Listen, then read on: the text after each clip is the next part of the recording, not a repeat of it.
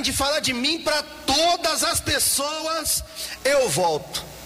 E todas as pessoas, quando fala aqui na Bíblia, quando fala nações, não é simplesmente de é, países estabelecidos, não, está falando aqui de todos os povos.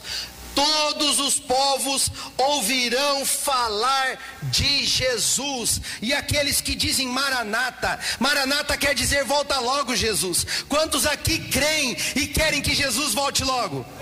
Amém. Glória a Deus. Tem algumas pessoas que parece que não querem muito, né? Mas eu sei que a grande maioria aqui quer. E os que dizem Maranata, os que estão dizendo volta logo, Senhor Jesus, são aqueles que estão dispostos a pregar o evangelho do reino de Deus para todas as pessoas.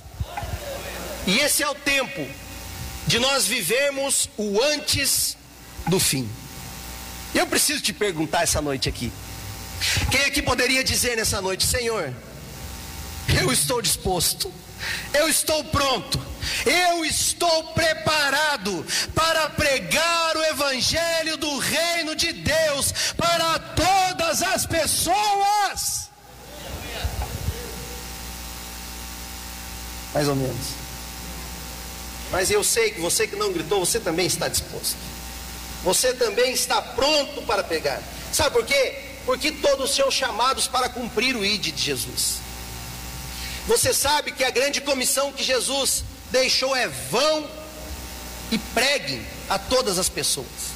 Não é uma sugestão, é uma ordem de Jesus. Jesus disse: vão e preguem. Ele não está te dando uma sugestão, ele não está nos dando uma ideia, ele não está perguntando o que, que eu e você achamos disso. Não, Ele está nos dando uma ordem, Ele está nos comissionando, Ele está nos enviando, aleluia. Você recebeu uma palavra que te cura, uma palavra que te salva, uma palavra que te transforma, e você está sendo enviado por Ele para pregar a outras pessoas até que Ele volte. É por isso que eu e você ainda não fomos para a eternidade. Porque nós temos essa missão para cumprir aqui. Essa missão de pregar o Evangelho a todas as pessoas. E nós vemos que em Mateus 24, a Bíblia vai nos mostrar que os últimos dias serão como os dias de Noé. Deus falou para Noé construir uma arca. Mas ele não falou para Noé, não marcou com Noé a data do dilúvio. Mas assim que Noé terminou de construir a arca, o dilúvio desceu. A nossa arca, meus queridos irmãos, é pregar o evangelho para todas as pessoas. E assim que nós terminarmos, ele voltará a buscar a sua igreja. Essa é a nossa missão. Essa é a ordem que Jesus deixou para cada um de nós. E hoje eu quero conversar com vocês um pouquinho sobre como cumprir essa ordem de Jesus. O tema da ministração de hoje é disponível para Deus. A disponibilidade, ela é fundamental, ela é de extrema importância para que nós possamos cumprir o nosso chamado. E deixa eu te dizer uma coisa aqui nessa noite por esses dias aí, você será chacoalhado, você será incomodado. Esse mês de outubro vai abalar as suas estruturas você será incomodado pela presença do Espírito Santo. Pastores serão despertados para esse tempo, profetas serão levantados para esse tempo, influenciadores serão levantados, evangelistas serão levantados, líderes serão levantados, obreiros serão levantados, pessoas dispostas a pregar a palavra de Deus serão levantados, pessoas que irão impactar a sociedade com o evangelho do reino de Deus serão levantados nessa geração. Sabe por quê? Porque nós não somos frequentadores de igreja. Nós não somos consumidores espirituais, nós somos discípulos de Jesus, prontos para dizer: Eis-me aqui, Senhor, envia-me a mim, eu estou pronto para fazer aquilo que o Senhor quiser que eu faça. Aleluia! Aleluia, irmão Toninho. Entregar a nossa vida para Jesus, meus irmãos, não é ser um frequentador de igreja. Sentar numa cadeira domingo, levanta, vai para casa, volta domingo, levanta, vai para casa, volta domingo. Não. Não é isso. A igreja não é o ponto final. A igreja é o ponto de partida. Não é aqui que acaba, não é aqui que termina, é aqui que começa. É aqui que a nossa vida passa realmente a acontecer. E o que, que acontece quando nós temos a manifestação da presença de Deus? Quem aqui ama a presença de Deus? Eu amo a presença de Deus, sou apaixonado pela presença de Deus. E o que, que acontece quando Deus se manifesta? Vamos ver na Bíblia, Êxodo capítulo 3, e o versículo 4. Diz assim: O Senhor viu que Moisés, aqui né, Moisés se aproximava para observar. Então, por meio da sarça, Deus o chamou: Moisés, Moisés. Como que ele respondeu? Mais alto. Como que Moisés respondeu? Eis-me aqui. Nós vamos ver em uma outra passagem, em Gênesis, no capítulo 22 e o versículo 11, uma outra manifestação de Deus, quando Deus aparece para Abraão, ele vai falar o seguinte: o anjo do Senhor chamou do céu Abraão, Abraão. E como que Abraão respondeu? Eis-me aqui. Meu irmão e minha irmã, deixa eu te dizer uma coisa nessa noite. Quem se aproxima da presença de Deus, tem que estar disposto a dizer: Eis-me aqui, Senhor. Eis-me aqui, Senhor. Envia-me a mim. Se você não está dizendo, eis-me aqui. Se talvez você se tornou apenas um espectador no ambiente da igreja, eu preciso te informar: não é a presença de Deus que você está celebrando. Talvez você esteja celebrando o estar junto. Talvez você esteja celebrando a comunhão. Talvez você esteja celebrando o se sentir bem. No nosso tempo, nos nossos dias, muitas pessoas estão entendendo o buscar ajuda espiritual como sendo um buscar conforto para a sua vida. Meu Deus.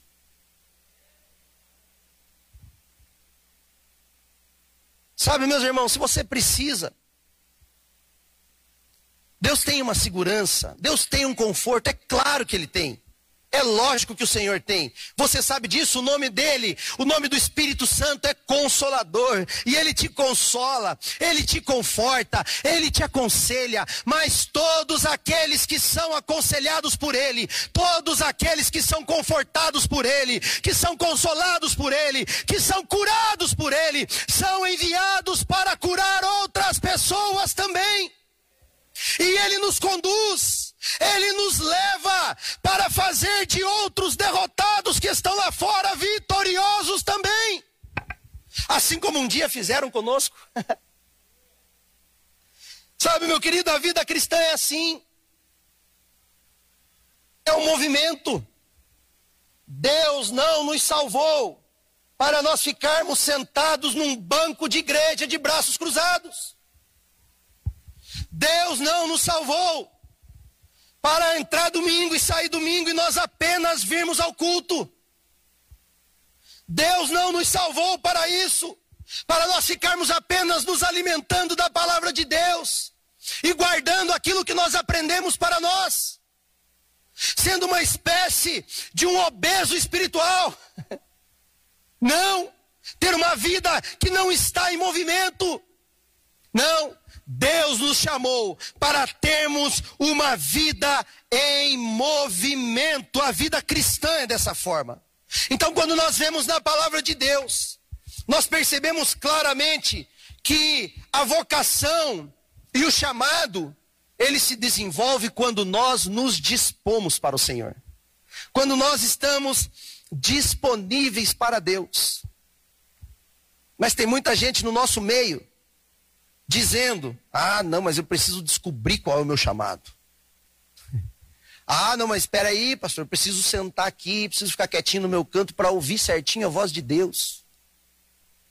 Deixa eu dizer uma coisa para você: você nunca vai descobrir o seu chamado se você não estiver disponível para Deus te usar. Nunca. O encontro com Deus de Abraão não foi um teste de disponibilidade. Não foi um teste, perdão, não foi um teste vocacional para saber se Abraão tinha vocação ou não para ser pai de nações. Não, o encontro de Deus com Abraão foi um teste de disponibilidade. O teste do chamado é um teste de disponibilidade. E nós somos uma igreja que ama e se importa, amém? Glória a Deus. Nós somos uma igreja família. E você ouve nós falarmos isso a todo tempo. E realmente nós somos uma igreja que ama e se importa. Mas ser uma igreja que ama e se importa não quer dizer que eu e você temos que nos colocar aqui para ficar perguntando quem é que vai cuidar de mim. Quem é que vai me carregar? Quem que vai me levar no colo? Quando nós somos parte de uma igreja família, nós precisamos entender qual é o nosso papel dentro dessa família. E outra coisa, nós precisamos entender qual é a fase de vida que nós estamos vivendo. Porque se eu sou um bebê, todo mundo tem que cuidar de mim, todo mundo tem que me carregar, senão eu vou morrer. Mas à medida que nós vamos crescendo, nós vamos aprendendo a andar sozinhos. Nós vamos aprendendo a falar sozinho. Nós vamos aprendendo a buscar o nosso próprio alimento sozinho. Nós vamos aprendendo a nos tornar mais independentes no sentido de escolher o nosso alimento. Nós vamos nos tornando mais independentes no sentido de nos conhecermos melhor. E nós vamos também no, entendendo ou buscando entender quais são as nossas responsabilidades dentro dessa família. Porque não é assim na tua casa? Quando você começa a trabalhar, você não tem que pagar uma continha de água e de luz? Quando você começa a se desenvolver, não começam a aparecer as responsabilidades para você dentro da tua casa? Lavar louça, passar uma vassoura, alguma coisa nesse sentido? E por que, que na igreja tem que ser diferente? Sabe, meus irmãos, nós não podemos ser uma parte do corpo que não funciona. Nós não podemos. Mas preste atenção. Se você veio aqui para buscar uma ajuda, se você está aqui para buscar um socorro, se você está aqui porque você precisa de um tratamento espiritual, se você está aqui porque você precisa de um hospital espiritual, se você está aqui porque talvez no momento que você está vivendo você precisa ser carregado por alguém, eu quero dizer para você que você está exatamente no lugar certo. Porque, justamente porque nós somos uma, um corpo, e nesse corpo existem membros que se movimentam, aqui sempre haverá alguém para cuidar de você e para te carregar quando você precisar. Só que todo hospital, o alvo dele não é se tornar um hotel. Todo hospital, o alvo dele é dar alta para as pessoas, é curar as pessoas, e então dar alta para elas. Os números que tornam um hospital bom, os números que tornam um hospital confiável, até às vezes desejado para se estar lá, é que ele é muito bom em curar as pessoas. Ele dá um ótimo tratamento, ele cura as pessoas e ele então dá alta para as pessoas. E deixa eu te falar uma coisa, com todo respeito: a Igreja Batista Betel não é um hotel espiritual. Nós somos um hospital espiritual. Aqui você vai ser curado, aqui você vai ser tratado, aqui nós vamos fazer de tudo para te carregar, mas você vai receber alta em nome de Jesus e você vai poder cuidar de outras pessoas também. Aleluia! Você aqui vai cumprir a sua missão, nem que seja na marra. Aqui você vai cumprir o seu propósito, aquilo que você foi chamado para fazer. Meu irmão, você pode ir no melhor hospital que for na tua vida. Você não vai querer ficar muito tempo lá, doente. Pode fazer o tratamento no Albert Einstein. Você não vai querer ficar muito tempo lá. Você vai querer o que daquele hospital? Ser curado e receber alta. Você vai celebrar o dia que você receber alta. Você vai bater no peito e falar: ah, aqui eu fui curado e aqui eu recebi alta. E com a alta vem o que? Vem a disponibilidade. Aí você vai falar: agora sim eu estou curado. Agora eu estou pronto para fazer aquilo que eu fui chamado para fazer. E aqui vai acontecer isso com você, em nome de Jesus, amém? Glória a Deus, aleluia. Só que existem alguns mitos na disponibilidade ministerial. Algumas muletas ou desculpas esfarrapadas que nós conhecemos muito bem. Quando as pessoas são chamadas para servir no ministério. Alguns mitos eu quero compartilhar alguns deles com vocês aqui. Primeiro deles, se eu tiver disponível para fazer o que tem que ser feito, eu não serei valorizado na minha identidade. Ou seja, eu tenho uma identidade, pastor. Eu tenho os meus dons, eu tenho as minhas vocações. E se eu fizer aquilo que, ah, que a igreja está pedindo para mim fazer, talvez porque não tem ninguém fazendo, ou porque tem poucas pessoas fazendo, ah, eu não vou ser reconhecido na minha identidade, porque eu não me identifico com esse ministério. Mentira, não quer servir. Um outro mito no, no, na disponibilidade ministerial. Não vai sobrar tempo para mim fazer as minhas coisas. Para mim trabalhar, estudar, fazer aquelas coisas que eu gosto, ter os meus momentos de descanso. Mentira. E um outro mito da, da disponibilidade ministerial é o mais famoso de todos: Deus ainda não falou comigo. Eu ainda não ouvi a voz de Deus. Eu preciso ouvir a voz de Deus. Tem gente que acha que ministério é só aqui em cima do altar, do púlpito. Meus irmãos, antes de desfazer esses mitos, o que, que acaba com os mitos? Com lendas, com fábulas? O que, que acaba? É a verdade. Antes de falar a verdade sobre a disponibilidade no, no ministério, eu quero falar apenas duas coisas sobre servir na igreja. Eu acredito que isso aqui já aconteceu com a grande maioria das pessoas aqui. Você não precisa estar com o microfone na mão para você estar fazendo a obra de Deus. Você não precisa estar com um violão na mão para estar fazendo a obra de Deus. Certa vez nós estávamos na recepção de um dos cultos dos jovens e chegou uma pessoa arrebentada na igreja. Não sabia, e quando a gente fica na recepção, eu gosto de ficar na recepção, que eu gosto de sorrir, de dar risada. Então ali a gente fica sorrindo, a gente abre o nosso coração e a gente, agora claro que não está dando, mas a gente, né, antes da pandemia, cumprimentava as pessoas e abraçava as pessoas e aquele sorrisão, e eu, seja bem-vindo, que bom que você veio. Uma pessoa depois, passou um tempo, ela compartilhou conosco. Eu cheguei arrebentado na igreja. Mas porque eu fui recepcionado, com um sorriso no rosto, eu entrei na igreja, abri meu coração e o Senhor transformou a minha vida. Uma outra situação de pessoas que chegam na igreja e o pessoal da recepção ou o pessoal que que está atento, vê a pessoa vindo para o apelo e uma pessoa recebeu um certo abraço um dia. Um abraço. E essa pessoa, mesma história. Nossa, pastor, eu cheguei querendo desistir de tudo. Mas do abraço que eu recebi naquela noite, a minha vida foi transformada. Um sorriso, e um abraço. Meu Deus, meus irmãos, nós nunca sabemos qual é o poder de um sorriso e de um abraço nas mãos de Deus. Não é muito pouco que a gente pode fazer para o resultado que Deus pode dar? Meu Deus do céu, e tem gente que não quer ajudar na igreja. Nós nunca sabemos o poder de uma presença aonde você foi escalado, aonde você foi enviado, aonde você foi convocado para estar. E essas pessoas que eu mencionei aqui só tiveram uma vida transformada porque tinha alguém ali disponível para servir.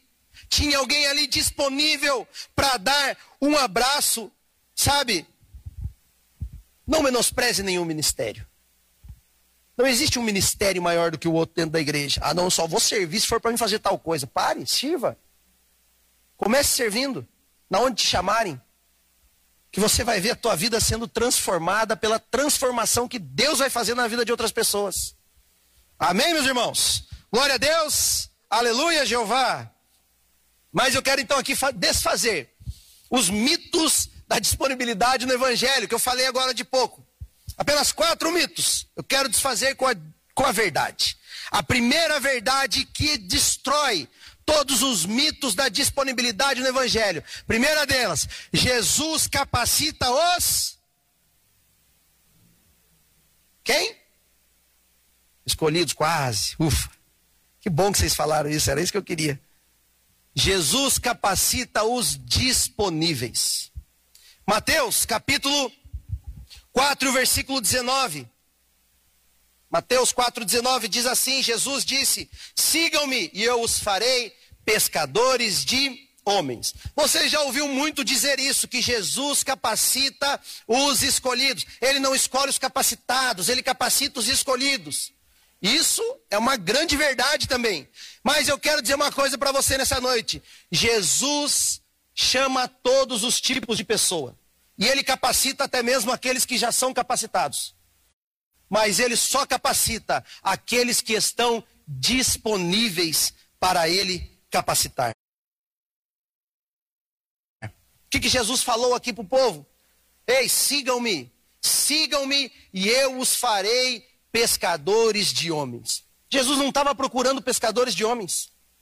Ele estava procurando pessoas que estivessem disponíveis para ele fazer deles pescadores de homens. E eu tenho certeza que o Senhor ele não está procurando um grande profeta aqui nessa noite. Não é isso que ele está procurando. Ele está procurando pessoas que estejam disponíveis para ele fazer delas grandes profetas para essa geração.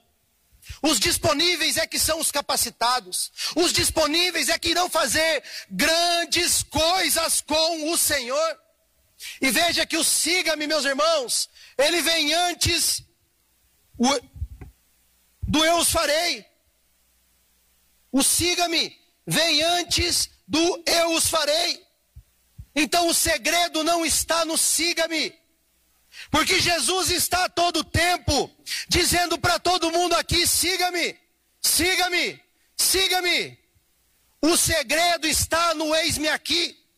O segredo está na resposta que nós iremos dar ao siga-me de Jesus.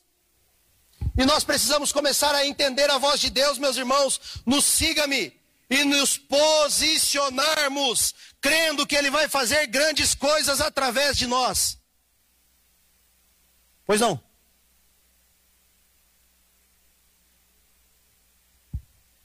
Crendo que Ele vai fazer grandes coisas através de nós.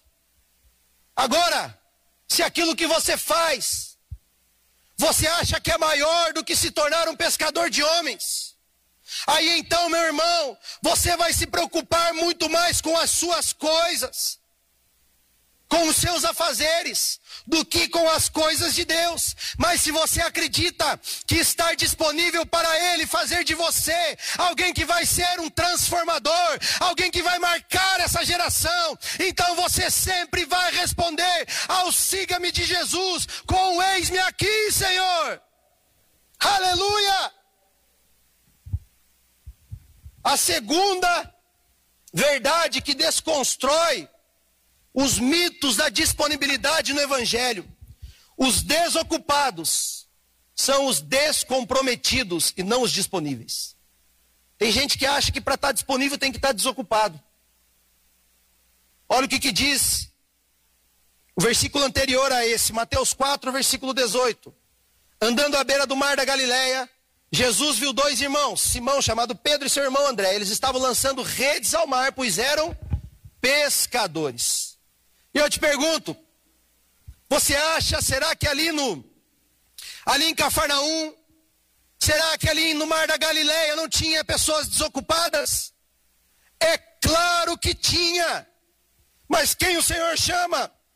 O Senhor chamou aqueles que estavam ocupados. Deixa eu dizer uma coisa: Jesus, Ele não chama aqueles que estão dispostos a dar o tempo que sobra para Ele o tempo que resta para ele. Não, Jesus chama aqueles que estão dispostos a priorizá-lo em sua agenda. Aleluia! Porque vamos falar a verdade, meus queridos. Os desocupados são aqueles que são descomprometidos. Infelizmente. Porque você não precisa de um emprego para estar ocupado. Você não precisa de um cargo na igreja para estar ocupado. Você não precisa que alguém mande você fazer alguma coisa para você estar ocupado. Porque se você é comprometido com Jesus, se você é comprometido com a sua família, se você é comprometido em fazer a diferença em algum lugar nesse mundo, você sempre vai estar ocupado, ou fazendo alguma coisa, ou ajudando alguém, ou se preparando, mas você sempre estará ocupado. E estar ocupado tem sido uma das características daquelas pessoas que Deus chama. Deus chama todos os tipos de pessoa, meus irmãos. Mas geralmente, as pessoas que Ele chama são aqueles que estão ocupados. E se você é uma pessoa muito ocupada, se você é uma pessoa que tem a sua agenda bem cheia, fique esperto. Porque você é um forte candidato alguém a fazer a diferença no reino de Deus. Amém? Glória a Deus, aleluia. Terceira verdade: o seu sim é de acordo com a sua confiança em quem te chamou. Isaías capítulo 6, o versículo 8 vai dizer assim: Então ouvi a voz do Senhor conclamando: Quem enviarei? Quem irá por nós? E eu respondi: Eis-me aqui, envia-me a mim. Sabe? O Senhor estava procurando quem, quem ele ia chamar, quem ele ia enviar quem iria por ele. Mas até então, ele não tinha dito para Isaías qual seria a tarefa. Ele vai dizer no versículo 9: E se eu entreguei a minha vida para Jesus, eu confio completamente nele, sim ou não? Amém ou não amém? então, se eu confio completamente nele, e ele me manda fazer alguma coisa, eu vou e eu faço mesmo que eu não saiba o que ele está me mandando fazer, porque eu confio nele. Moisés disse para Deus: Senhor, mas eu não sei o que falar. E Deus falou: Vai, Moisés, vai, porque eu colocarei as palavras certas na sua boca. Então o ir de Moisés iria depender se ele acreditava em quem estava o chamando. O nosso ir depende se nós confiamos em quem está nos chamando. Agora, se você acha que quem está te chamando vai te deixar na mão, ou talvez não vai te recompensar bem, aí você vai escolher ir para qualquer outra missão que não seja a missão de Jesus. Eu preciso confiar em quem me chama. A disponibilidade é um sinal de que eu confio em quem me chamou. A disponibilidade é um sinal de que eu vou fazer mesmo que eu não saiba. Eu vou, porque eu confio que o Senhor nunca vai me deixar na mão. Eu confio que Ele irá me capacitar, Ele irá me dar sabedoria, Ele irá me dar discernimento, Ele irá colocar as palavras certas na minha boca, Ele irá preparar o ambiente, Ele irá manifestar a sua glória. Por quê? Porque eu confio nele. E o quarto e último, e última verdade que eu quero compartilhar aqui, que acaba com os mitos da disponibilidade no, no, no ministério. O foco é Jesus e não a tarefa. Olha o que, que diz João capítulo 1 e o versículo 43. No dia seguinte, Jesus decidiu partir para a Galiléia. Quando encontrou Felipe, disse-lhe: Siga-me. Você viu quantos siga-me tem na Bíblia? E no final das contas, para que, que os discípulos disseram sim? Eles disseram sim para Jesus. Sabe o que os discípulos fizeram na, na carreira cristã deles? Eles prepararam comida para as multidões. Eles prepararam casas por onde Jesus ia passar. Eles é, prepararam barcos para Jesus, eles conduziram barcos, às vezes até mesmo no meio de tempestade, eles prepararam um jumentinho para Jesus montar, eles fizeram tantas coisas, era isso que eles faziam, eles preparavam comida, compravam comida para a célula, para os doze, para Jesus e para tudo mais. Era isso que eles faziam, sabe, meus irmãos? Eles estavam prontos para fazer o que fosse preciso. E posso te falar uma coisa? Os discípulos não eram apaixonados em servir comida. Eles não eram apaixonados em preparar casa. Eles não eram apaixonados em preparar jumentinho. Eles eram apaixonados pela pessoa de Jesus Cristo. O foco não era preparar jumentinho. O foco não era preparar comida. O foco era seguir e servir a pessoa de Jesus Cristo. A tarefa era consequência do relacionamento que eles tinham com Jesus. Sabe, meus irmãos, nós só servimos a Jesus se nós temos um bom relacionamento com Ele. Eita. Então nós vemos aqui que a disponibilidade ministerial vai nos levar a grandes coisas com Deus. Eu queria falar aqui alguns exemplos nossos aqui para não ficar só, né, de disponibilidade ministerial. Talvez você olhe para os nossos pastores e se pergunta, ué, mas para chegar onde eles estão, como é que eles começaram no ministério? E eu fui descobrir, né? Os nossos pastores, João, pastora Sônia, você vê eles aqui hoje. Mas quando é, nasceram na igreja, né? Então fizeram tudo o que tinha para fazer na igreja. Quando precisou passar pano no chão, eles passavam. Quando precisou ajudar em reforma, eles ajudavam. Quando precisou abrir e fechar a igreja, eles abriam e fechavam a igreja. Quando precisou fazer tudo, eles estavam disponíveis para fazer. Mas uma coisa que me chama muito no início ministerial dos nossos pastores, muito, me chama muito a atenção, foi que o então pastor da época estava aqui e não sabia dirigir. Eu acho. E o pastor João e a pastora Sônia eram motoristas do nosso pastor da época e carregavam a pasta do pastor. Terminava o culto aqui, na parte da manhã eles iam para quilômetro 28, Antas, Lagoa, Porteira Grande e mais um monte de, de localidades aqui na nossa região para fazer outros cultos. E o pastor João, na boleia do Fuscão, pastor? Fuscão. Dona Sônia, com a malinha do pastor aqui no colo. E aí? Não tinha muita gente na igreja naquela época. Então eles começaram a servir no ministério de louvor. Dona Sônia na coreografia. Não, não é Dona Sônia, coreografia não. Começaram a servir no ministério de louvor. Daí foram indo, dava aula na escola bíblica dominical, fizeram tudo o que tinha para fazer até se tornarem líderes de jovens pastores, e depois então, pastor em tempo integral da igreja, mas começou lá atrás a caminhada. A Josiane, minha querida esposa, também nasceu na igreja. Fez todos os passos, participou de tudo que tinha para participar, mas começou servindo ministerialmente na no louvor, depois na coreografia. E aí dava aula na, na, no curso de maturidade cristã. que mais? Fez de tudo aí, até se tornar líder de jovens, né? líder de célula, líder de jovens, depois uma pastora. Eu, quando comecei, quando aceitei Jesus, já comecei logo de cara, já servindo nos cultos de jovens. Servia lá na recepção dos cultos de jovens, celebração. Tava eu lá faceiro. E aí depois ajudava a espalhar cadeira pelo meio da igreja quando lotava demais, colocava cadeiras. Depois ajudava a limpar a igreja no final do culto, porque os jovens jogavam papel e não sei o que, papapá. E eu ajudava a limpar a igreja. Depois disso, abri minha casa para realizar uma célula. E aí então virei um, me tornei um líder de célula. Comecei a dar aula na escola, no curso de maturidade cristã. Dou aula até hoje. Amo isso. Servindo nesse tempo todo junto, em paralelo com o ministério de evangelismo da nossa igreja. Sirvo até hoje.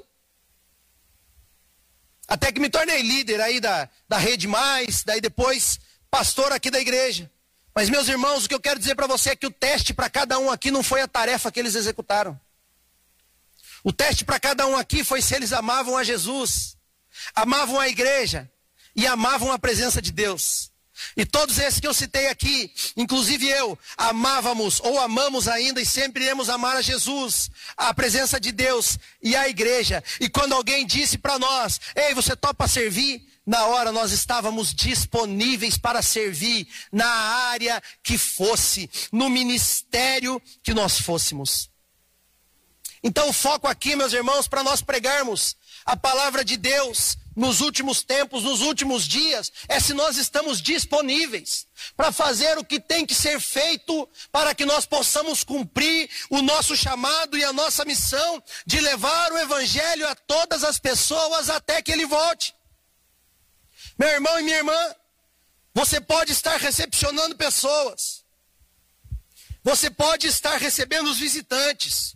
Você pode estar é, servindo na nossa assistência social, no Sopão Betel. Quantas frentes maravilhosas nós temos na nossa igreja. Você pode estar servindo no Ministério Kids. Você pode estar servindo ali com o pessoal que está atrás das câmeras, na fotografia, no som, na projeção. Você pode estar abrindo a sua casa para receber uma célula. Eu não sei o que você fizer, o que você quiser fazer, mas que você faça isso, meu irmão porque você ama Jesus e você está disposto a fazer qualquer coisa para que o nome dele seja, seja engrandecido e glorificado. Você está disposto de levar o nome de Jesus a todas as pessoas, custe o que custar, você não vai parar, porque você ama Jesus, aleluia. Aqueles que prepararam o jumentinho foram os mesmos que impactaram o mundo da sua época. Você, meu irmão, sabe como começa,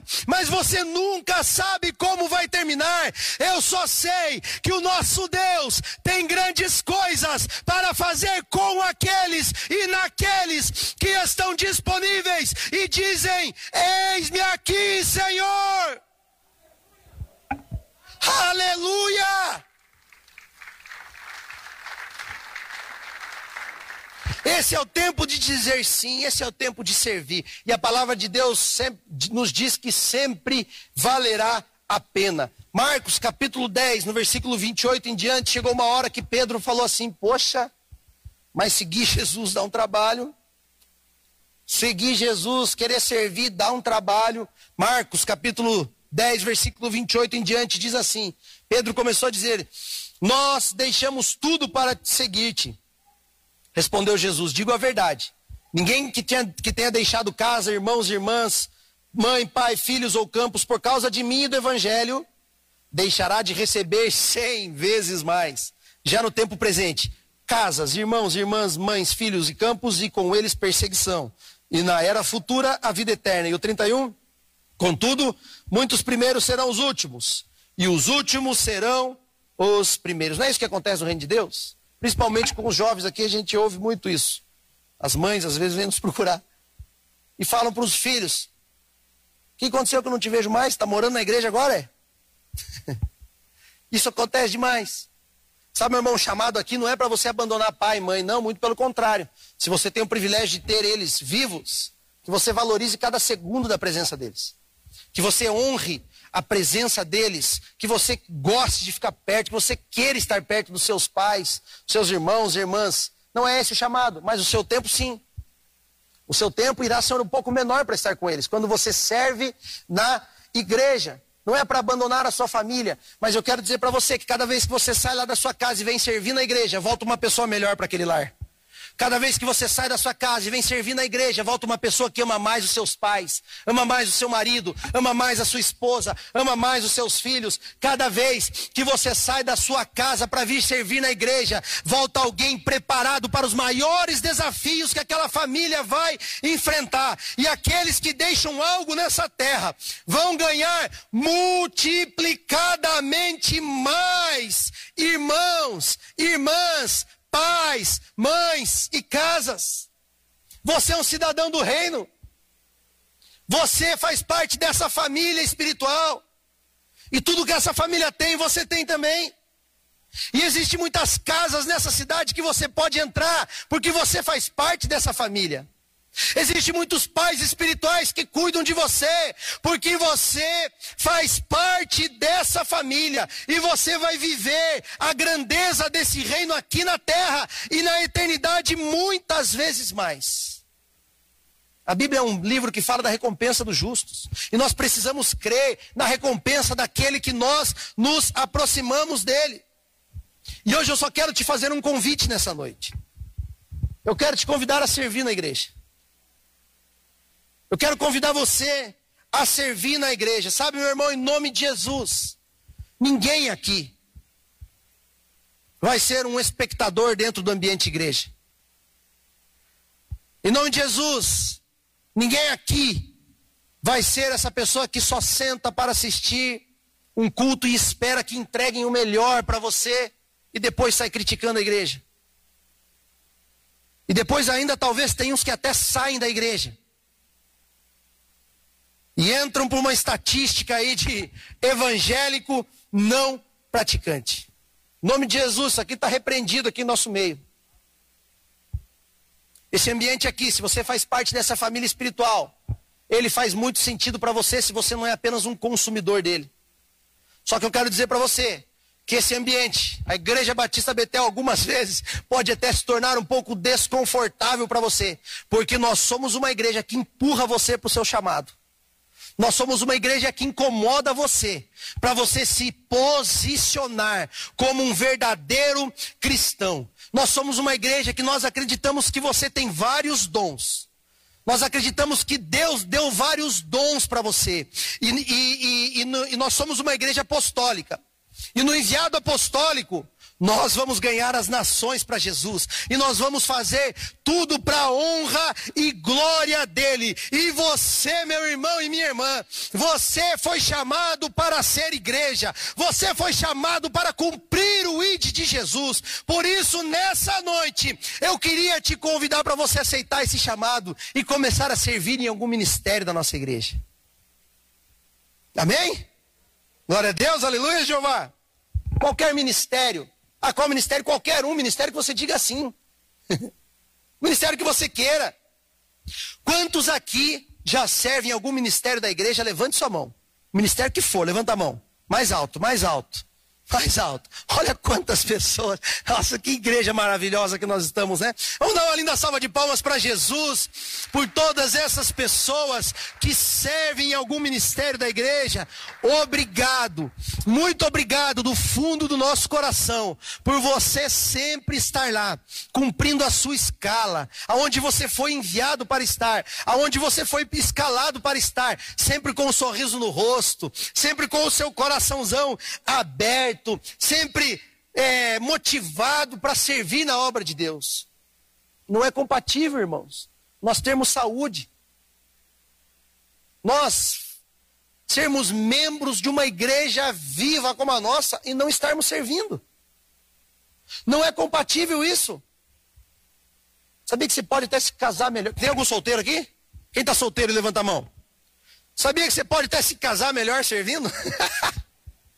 Verdade, agora vai encher de nego servindo aí. Verdade. Porque se teu pai perguntar o que, que ele faz, hoje em dia você falar uma profissão só já não é muita coisa. Mas agora quando você fala, não, pai, o meu príncipe lá, a minha princesa, é apaixonado por Jesus e ele serve na igreja Batista Betel. As coisas já vão mudar lá dentro da sua casa, entendeu?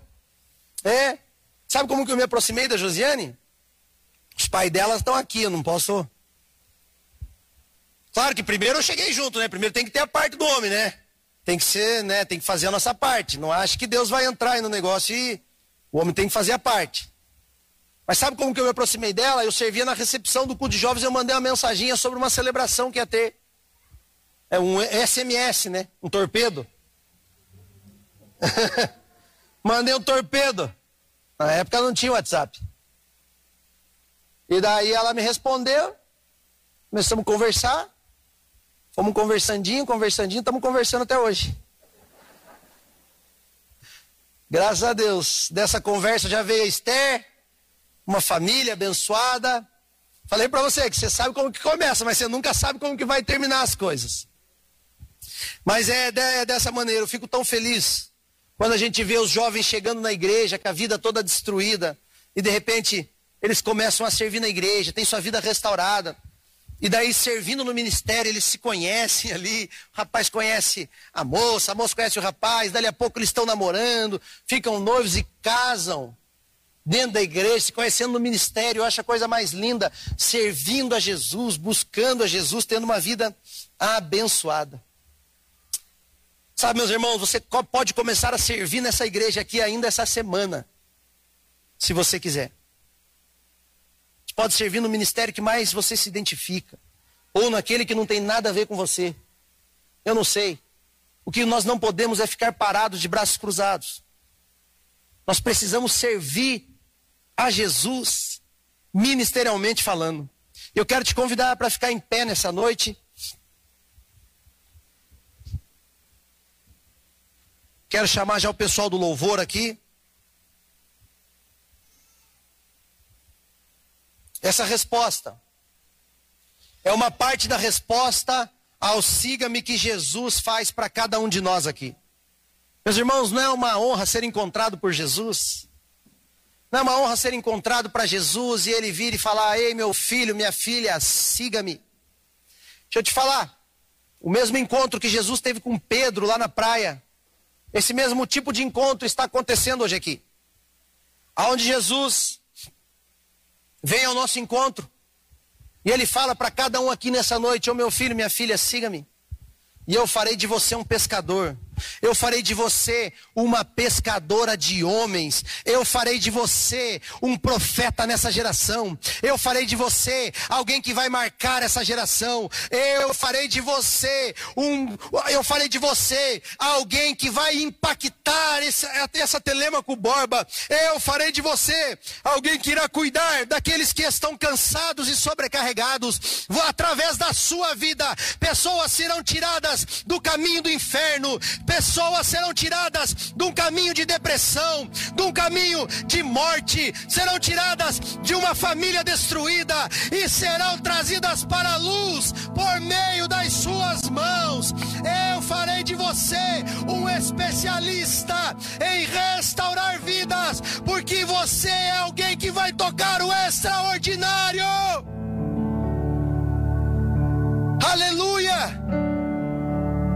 Isso que Jesus está dizendo para nós aqui nessa noite. Você confia nele? Amém? Você confia em Jesus? Então é hora de dizer sim, meus irmãos. É hora de estar disponível. É hora de estar disponível para Jesus e falar: Jesus, eis-me aqui. Eu estou pronto, Senhor. Mesmo se eu não tiver, eu vou. Porque eu sei que o Senhor é que vai me capacitar. Eu sei que o Senhor é que vai colocar as palavras certas na minha boca. Quando o ministério de louvor vai estar adorando, eu não quero fazer um apelo nesse sentido nessa noite, mas eu gostaria de lhe convidar. Se você deseja servir em algum ministério da igreja, que você me aguarde aqui nesse cantinho ao final do nosso culto estrada é muito longa. Que nós vamos encaixar você no ministério e você vai começar a servir ainda hoje. Mesmo em meio ainda hoje não, né? Porque já não dá mais. Mas ainda essa semana. A partir de amanhã, você já estará servindo em algum ministério da nossa igreja. Eu não sei se você está dizendo como você está respondendo ao siga-me de Jesus. Talvez você está falando, não, eu te sigo Jesus só até o banco de igreja. Mas talvez você está falando, eis-me aqui, Senhor.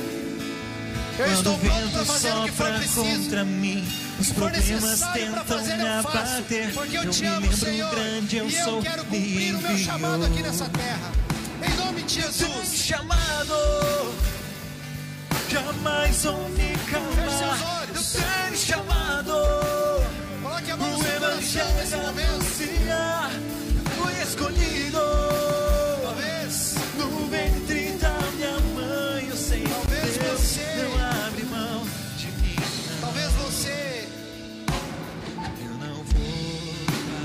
Está em dúvida sobre o seu chamado, quero dizer para você: esteja disponível.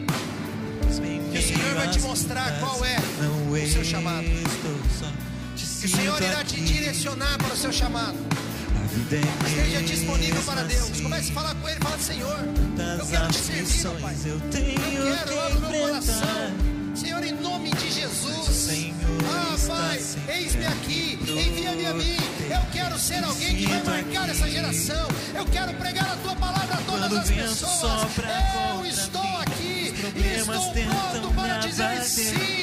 algo ao siga-me que o Senhor está me dizendo nessa noite, porque eu tenho um chamado, e eu não vou desistir.